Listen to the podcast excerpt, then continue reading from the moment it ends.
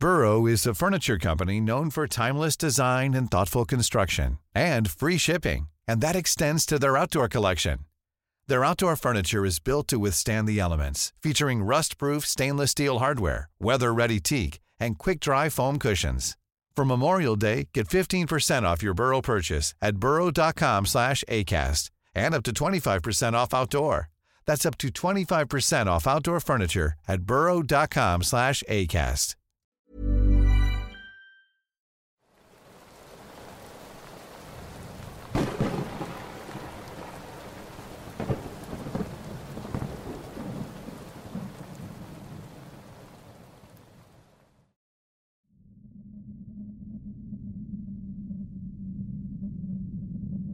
A partir de ese día comencé a esperar con miedo el anochecer, porque muy dentro de mí sabía que aquello vendría.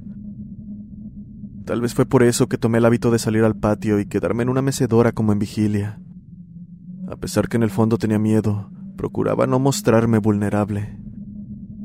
Por su parte, mi madre hablaba con Alicia, quien le pedía ser fuerte, pues las malas energías que habitaban la casa estaban molestas al sentirse amenazadas. Esa noche miraba el cielo nocturno atento a mi entorno, algo tarde por lo que el sueño comenzaba a acrecentarse. Fue en una de esas ocasiones en que mis ojos se cerraron, que algo me despertó de golpe. No sé qué fue, pero casi al instante sentí la necesidad de ir al fondo de mi patio. Me armé de valor, tomé la lámpara de mi teléfono y me dirigí hacia donde está la obra negra de lo que iba a ser otra casa. Estaba con el miedo a tope, pero no podía ignorar la necesidad de adentrarme cada vez más. Entre material como ladrillos, sacos de cemento y demás, apenas si podía caminar bien. Mientras lo hacía, pude escuchar el sonido de arrastre de pies. Es el mismo que harías intentando esconderte detrás de una pared. Dirigí la linterna en aquella dirección, pudiendo ver claramente una sombra muy alta, misma que poco tardé en percatarme no tenía pies. En su lugar, bajo su forma había tierra completamente negra. Apenas caí en cuenta de lo que estaba frente a mí, salí corriendo a toda prisa sin mirar atrás, tropezando y lastimándome en mi huida. Sin decir palabra me fui a la cama y claro está no podía conciliar el sueño, por lo que revisando mi celular me percaté de que tenía mensajes de voz de Alicia. En ellos me decía que entendía bien lo que pasaba y que ella desde su casa apoyaba en tratar que todo saliera bien. Mencionó también que estaba al tanto de lo que había en el patio, la verdad es que me sorprendió esto último, ya que desde que llegó nunca estuvo en ese lugar. Siempre estuvo dentro de la casa. Por otro lado, no dejaba de preocuparme el hecho de que no sabía qué era aquello, pues claro estaba que el espíritu de la pequeña y su madre ya nos habían dejado en paz. Probablemente lo que ahora estaba tras mi hermana era un mal de años que unas personas habían dejado en ese terreno. Y esto último no son conjeturas mías, pues me enteré de que ciertos integrantes de la familia que habitaron la propiedad terminaron muy mal, ya fuera por problemas de adicciones o con alguna muerte horrible. En cuanto a la Tierra Negra, me dijeron que era algo llamado Tierra de Panteón, utilizada para magia negra muy fuerte que incluso podría quitarle la vida a alguien. Las sesiones de oración continuaron y justo la próxima medianoche debíamos rezar por aquella presencia de quien solo sabíamos era un hombre. La verdad no quería hacerlo. La simple idea de pensar en aquella cosa me aterrorizaba. Sin embargo, debía ser fuerte, así que suspirando tomé fuerzas y esperé por la llegada de la medianoche. Así llegó el día siguiente, y a pesar de que sabía que esa cosa no nos dejaría tan fácil, se sintió un ligero cambio en el ambiente de la casa. La pesadez que habitualmente se podía sentir parecía haber disminuido, y continuó haciéndolo con los días, mismos en los que no olvidaba rezar mis salmos y oraciones. Incluso los ataques donde mi hermana se rascaba desesperadamente dejaron de ser tan severos como otros días. Fue en una de esas ocasiones, exactamente a las 11:15, mi hermana comenzó a tener uno de sus ataques. Para ese momento me había acostumbrado a dormir poco antes, debido a que no había que atenderla, pero ese día en especial me levanté. No tardó mucho para que el ataque de mi hermana terminara. Acto seguido, me acerqué a las veladoras aún encendidas porque hubo algo en ellas que llamó mi atención. Su brillo era como negro o muy opaco, como si un velo estuviera obstruyendo la luz. Me acerqué lo suficiente cuando repentinamente se apagaron de golpe y todo se volvió silencioso. Solo podía escuchar mi corazón latir rápido. Giré mi cama en busca del celular, quedando completamente congelado al ver entre la penumbra del cuarto, junto a una de las ventanas que da al patio, un ser de negro con cráneo como de caballo. Lo que solo puedo pensar eran alas, con ojos de un rojo brillante como brasas ardientes. Aquella cosa me miraba fijamente mientras podía escuchar poco a poco lamentos, lamentos que sentía como si me llevaran al infierno. No te tengo miedo. Fue lo que pensé decir mientras temblaba, antes de que un destello de luz me cegara por un segundo. Para cuando volví la mirada a la ventana, aquella cosa se había ido. Pasé orando los siguientes diez minutos, hasta que finalmente, después de calmarme, tomé los cerillos y encendí las veladoras. Apenas si pude dormir unas horas. Por la mañana, ya con el sol iluminando, me tomé el tiempo de revisar el lugar donde había visto a este ser. Me di cuenta de que en la tierra sobresalía un bulto, por lo que con un palo fui quitándola poco a poco, viendo que esta, además de estar de lo más oscura, parecía tener pequeños trozos de metal oxidados. Le avisé a mi madre, quien apenas lo vio llamó a Alicia. Ella nos repitió lo que teníamos que hacer en la noche, pero que quería estar ahí por cualquier cosa. Así pasaron las horas, hasta que después de ocultarse el sol, Alicia se acercó a mí preguntándome cómo me sentía. Le dije que en todo este tiempo me había sentido cansado, asustado, pero que tenía que continuar. Lo sé, pero tu madre por más que quisiera no podría sola.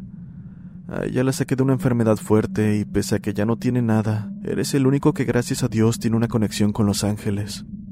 Esa es una gran arma, por lo que quiero que seas valiente. Esa cosa a la que nos estamos enfrentando no quiere irse, pero definitivamente lo hará, mencionó. En punto de la medianoche llevamos un vaso con agua bendita al lugar donde estaba la tierra negra, además de veladoras blancas. Alicia comenzó a hacer una especie de oración que no entendía, mientras nosotros lo hacíamos con salmos y demás oraciones. Pero, en lo particular, hicimos una llamada a las doce verdades del mundo.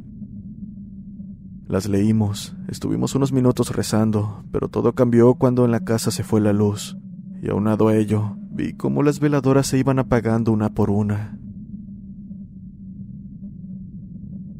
Sentí un frío como nunca antes había sentido, a un lado tenía mi hermana, quien a pesar de seguir rezando, dejé de escucharla en cuestión de un segundo. Con miedo bajé la mirada para ver qué le ocurría, y el solo verla bastó para darme cuenta de que quien estaba frente a mí no era mi hermana. Concretamente, lo supe al ver cómo se dibujaba una sonrisa de maldad, y sus ojos parecían brillar en la oscuridad. Para este punto ni siquiera importaba esconder el miedo, estaba sudando frío a la vez que temblaba incontrolablemente.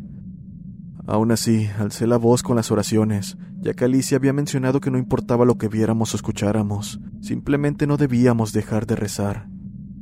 Si bien el miedo me tenía en una situación límite donde podría desmayarme en cualquier momento, aun con las pocas fuerzas que me quedaban, debía mantenerme firme y rezar. Mientras estaba en ello, viendo a mi hermana con esa expresión, Empezó a hacer una risa muy extraña, como robotizada. Continuó así hasta que repentinamente la luz volvió en un destello. En él, puedo jurar que vi en la fracción de segundo que duró, a más o menos tres metros de mi hermana, aquel ser alto, de túnica negra y cráneo como de caballo. Fue lo suficiente rápido para ni siquiera darme el tiempo de gritar. Finalmente, todo acabó dejándome tan cansado que caí al suelo. Mi hermana también terminó igual de cansada, pero ella parecía no recordar el por qué estábamos en esa situación. Alicia y mi madre se dirigieron a nosotros. Me reincorporé ayudando a mi hermana aún tambaleando. Después de dejarnos en nuestro cuarto, el hermano de Alicia fue a recogerla, por lo que mi madre la fue a dejar en la entrada. Apenas si salió del cuarto me quedé profundamente dormido. Creo que no había dormido bien durante mucho tiempo, por lo que fue inevitable el que mi cuerpo cobrara factura. Por la mañana del día siguiente todo parecía ir mejor. Pasaron semanas con relativa normalidad, continuando con los rezos, las veladoras y demás recomendaciones de Alicia. Asimismo, parecía que poco a poco mi hermana iba mejorando. Y no solo ella, incluso mi madre regresó a su turno laboral normal. En cuanto a la casa, uno que otro ruido por las noches, pero ya no como antes. Poco a poco podía conciliar más el sueño. Sin embargo, a pesar de toda esa tranquilidad, Alicia nos recalcó que no dejáramos de rezar. De hecho, continuaba haciéndonos limpias de vez en cuando. Sin duda todo iba para bien.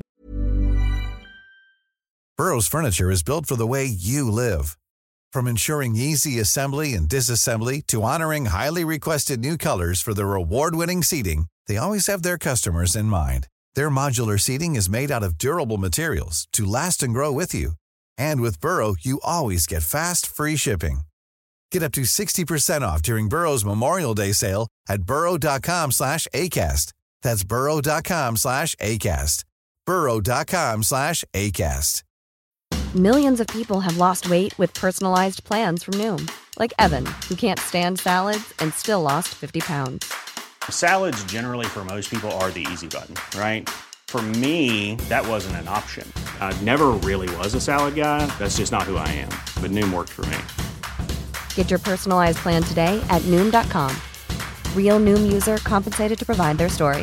In four weeks, the typical Noom user can expect to lose one to two pounds per week. Individual results may vary.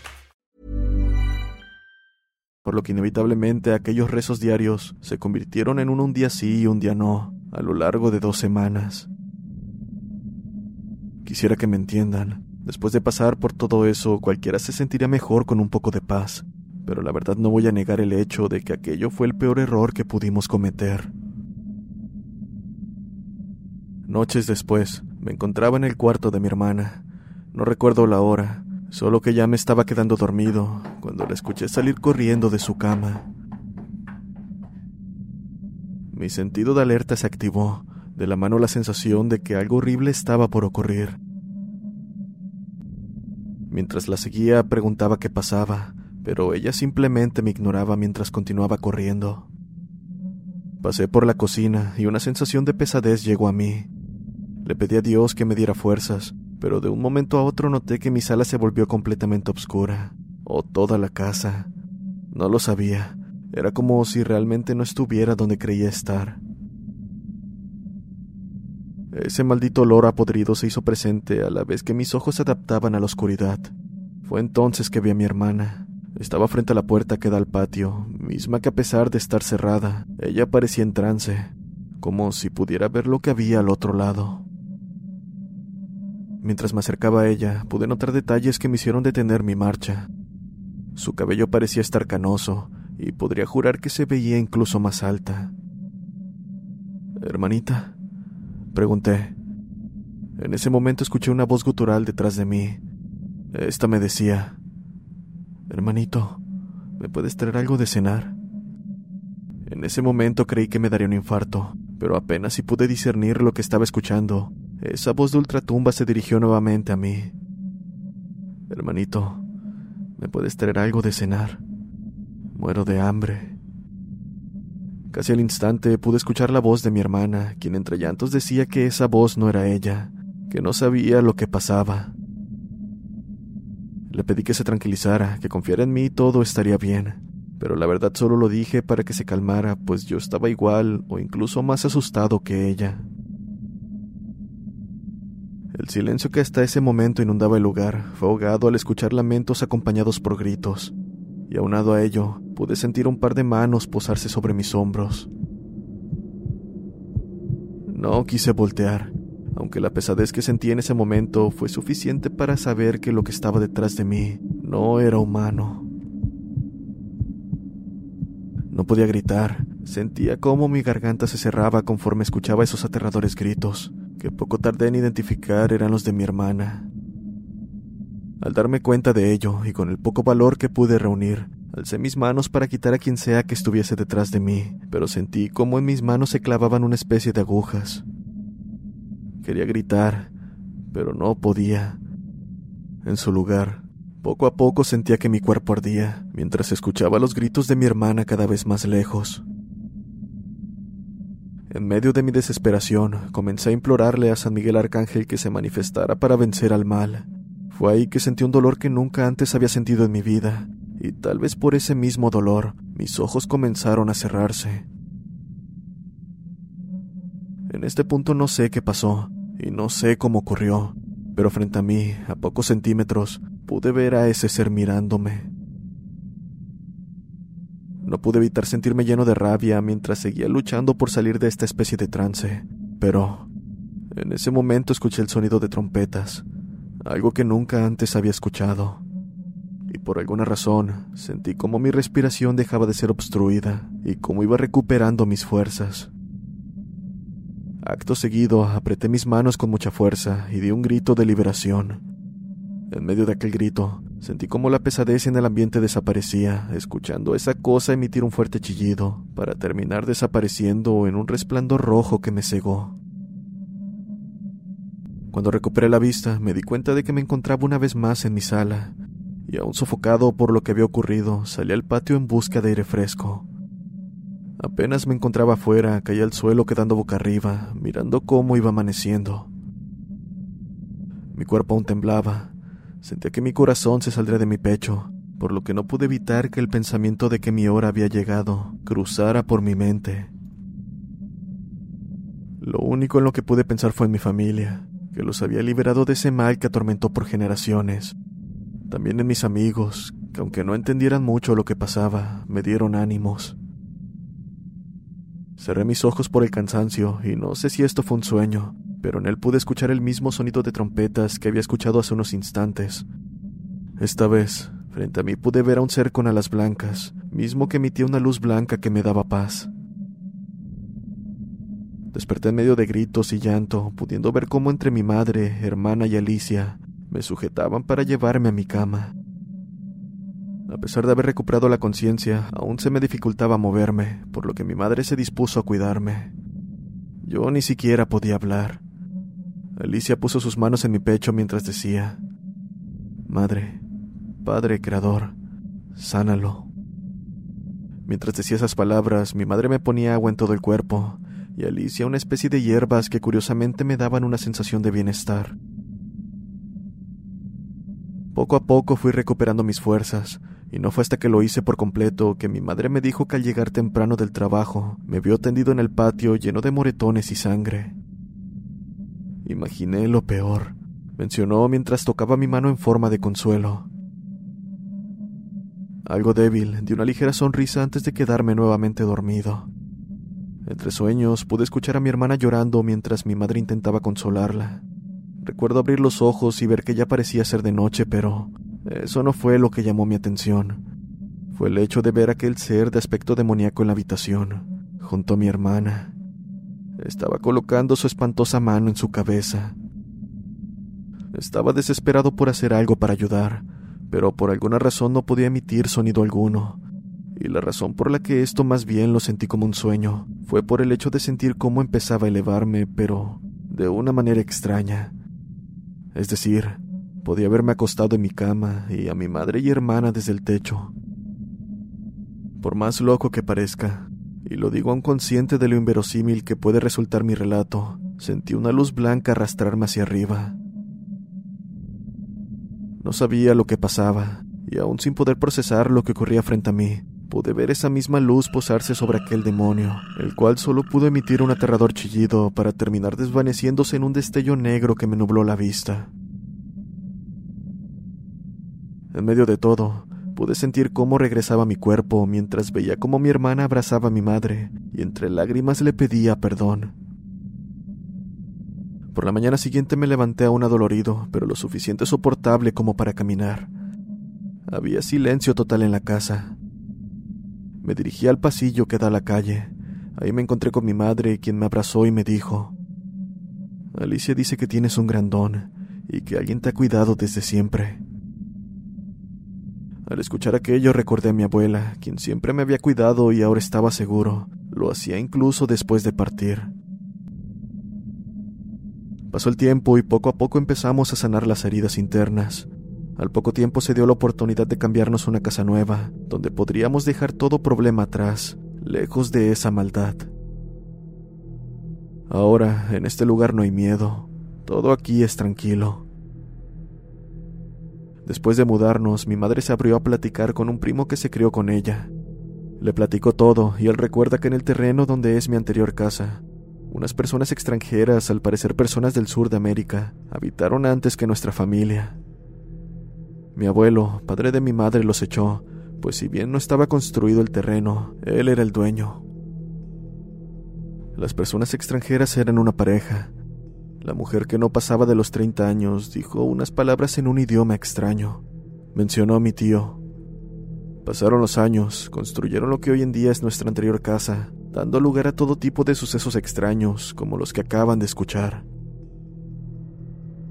Mi madre además le describió al ser, y mi tío se quedó sorprendido porque dice que durante años veía a ese ser pasearse por el patio en las noches. Fue aterrador saber eso, pues entendí que aquello era como una especie de maldición de años, misma que se había fortalecido con el tiempo. De vez en cuando volvemos a la casa para cerciorarnos que nadie se meta, y ya no siento la pesadez en el ambiente. A pesar de que vivimos en un lugar distinto, de vez en cuando tengo pesadillas de todo lo que viví pero sé que son solo eso, pesadillas.